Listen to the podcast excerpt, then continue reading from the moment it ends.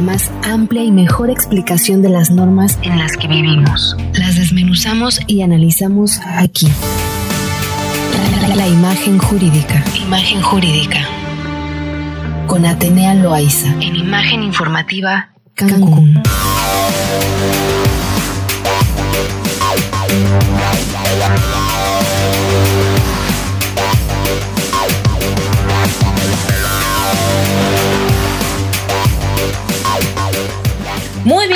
pues claramente como todos los martes tenemos nuestra sección de imagen jurídica con Atenea Loaiza. ¿Cómo estás? Bienvenida, Atenea.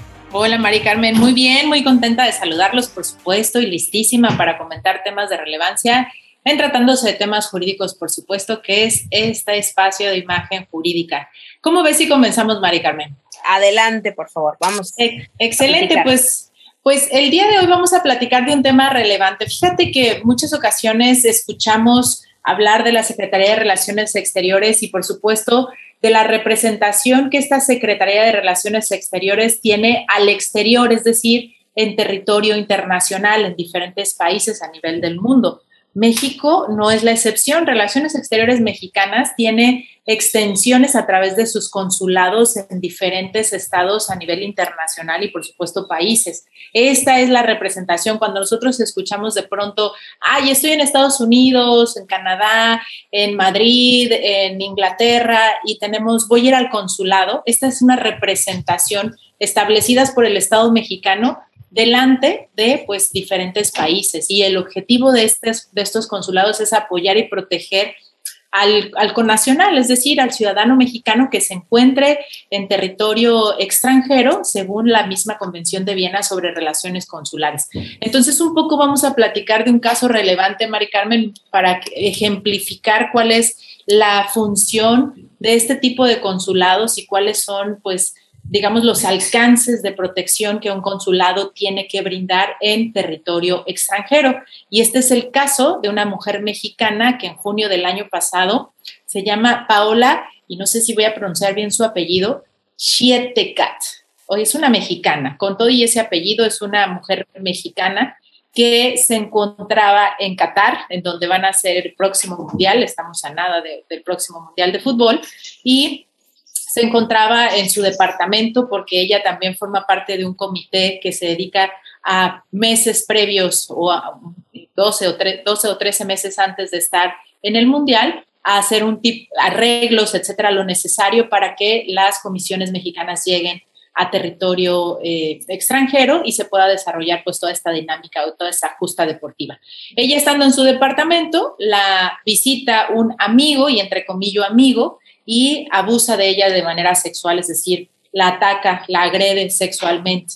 Ella eh, da parte a las autoridades, ella da parte a las autoridades de este hecho y en el momento en que ella denuncia, regresa a su domicilio y eh, entrevistan a esta persona que eh, violó a esta mujer mexicana y ella dice que tenía una relación sentimental con esta mujer, por lo tanto, la mujer mexicana es perseguida por la ley de Qatar, por la, no olvidemos que la ley de Qatar es una ley musulmana, ellos se rigen por las leyes musulmanas y la acusan de tener o de sostener una relación extramarital porque ella es una mujer pues finalmente casada y por lo tanto ante el argumento de este, este joven amigo entonces iban a penalizar a esta mujer hasta con siete años de prisión y 100 latigazos.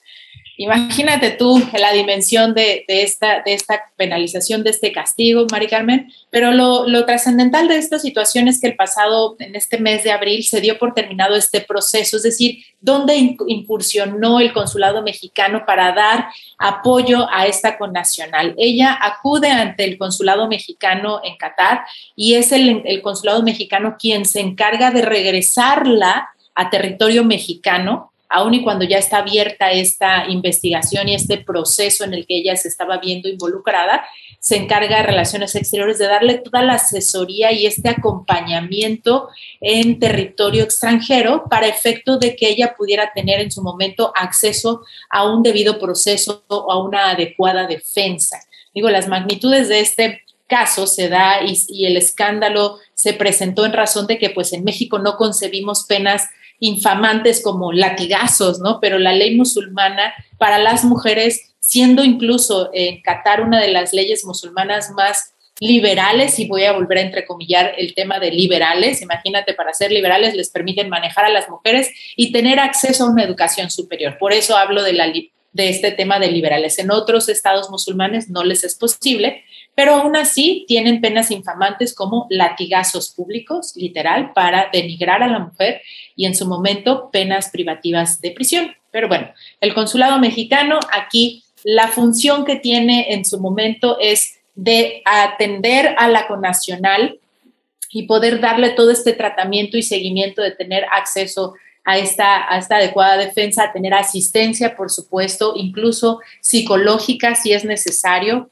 para efecto de que lleven un acompañamiento correcto. Lo primero que hicieron fue a través de esta dependencias, eh, en este caso que es una Dirección General de Protección a Mexicanos en el Exterior, esto lo regula el reglamento de la Secretaría de Relaciones Exteriores, es pues traerla o trasladarla a territorio mexicano porque no estaba privada de su libertad. Si bien es cierto, había un proceso abierto en su contra, no estaba privada de su libertad, por lo tanto se pudo efectuar el traslado de esta mujer mexicana a territorio mexicano, de Qatar a territorio mexicano, para que de esta manera pues se ventilara el proceso en territorio en Qatar para que se verificara cuál era la suerte de este proceso. Al final se determinó que no, efectivamente, no había una relación eh, sentimental de este hombre que alegaba haber tenido una relación sentimental, por lo tanto se desvaneció el delito de tener una relación extramarital, pero imagínate que hubiera determinado la sanción de la pena con esta, con esta situación en, este estado internacional,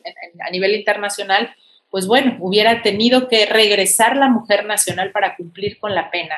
Entonces, imagínate tú que ella trabajando completamente, era, era su función estar en el extranjero trabajando para las justas deportivas, se ve involucrada en este proceso tan penoso y eh, pues es a través del consulado mexicano en territorio extranjero que pueden brindarle esta asistencia consular y brindar sus, bueno, brindar la protección a los intereses de esta mujer, ¿no? Ella ya estando en territorio mexicano.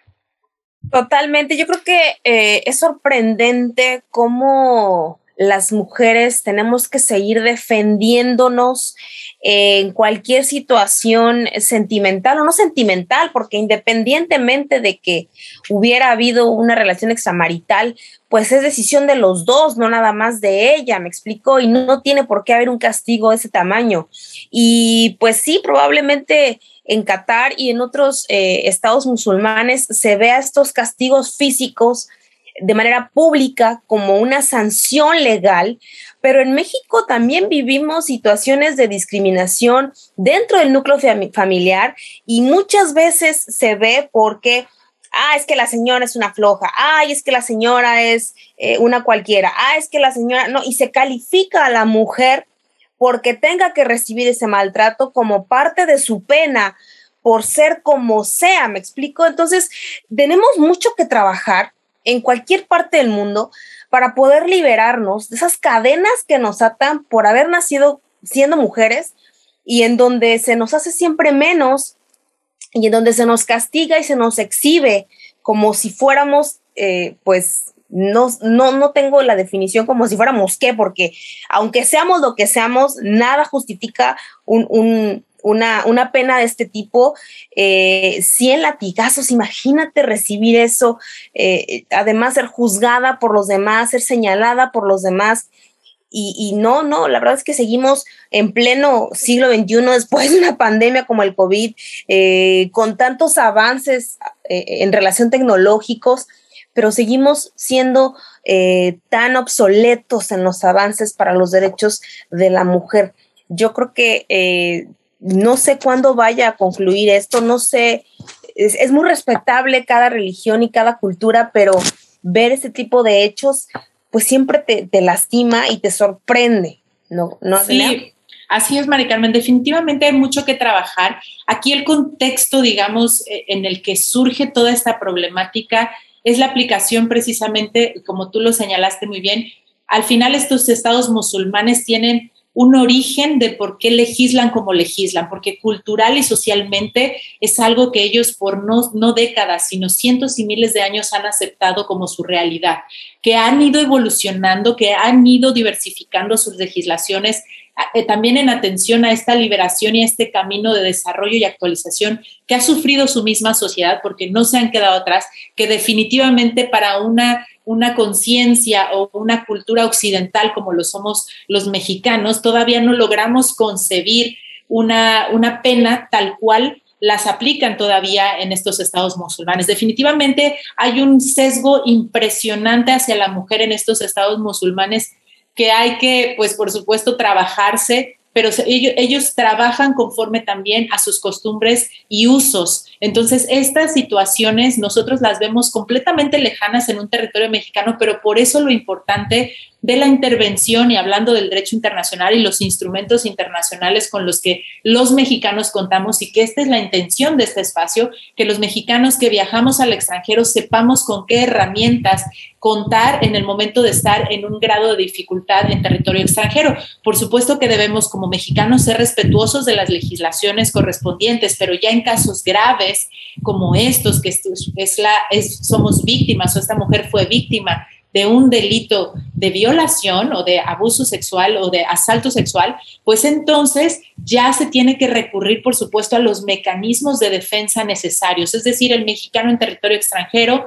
mujer u hombre en este caso, tiene la herramienta internacional de acudir a estos consulados, que es una extensión del Estado mexicano, para acceder a la orientación legal necesaria, para acceder incluso a la repatriación cuando nuestros connacionales, por ejemplo, están en otros estados que necesitan ser repatriados a nuestra nación. Ahora con el conflicto nacional que internacional que tenemos entre Rusia y Ucrania, hay, hubo muchos mexicanos varados en estos territorios que tuvieron que ser repatriados a su lugar de origen, tuvieron que ser traídos nuevamente a México y relaciones exteriores, por supuesto, que tiene que ver con esto a través de sus herramientas y sus consulados. Por eso es súper importante, Mari Carmen, sí, hay un sesgo importante que trabajar y en nuestro territorio mexicano, desde nuestra cultura, desde nuestro núcleo familiar, trabajar con la eh, cultura del respeto hacia la mujer desde sus más mínimas trincheras para que esto vaya de menos a más, siempre, siempre. Totalmente.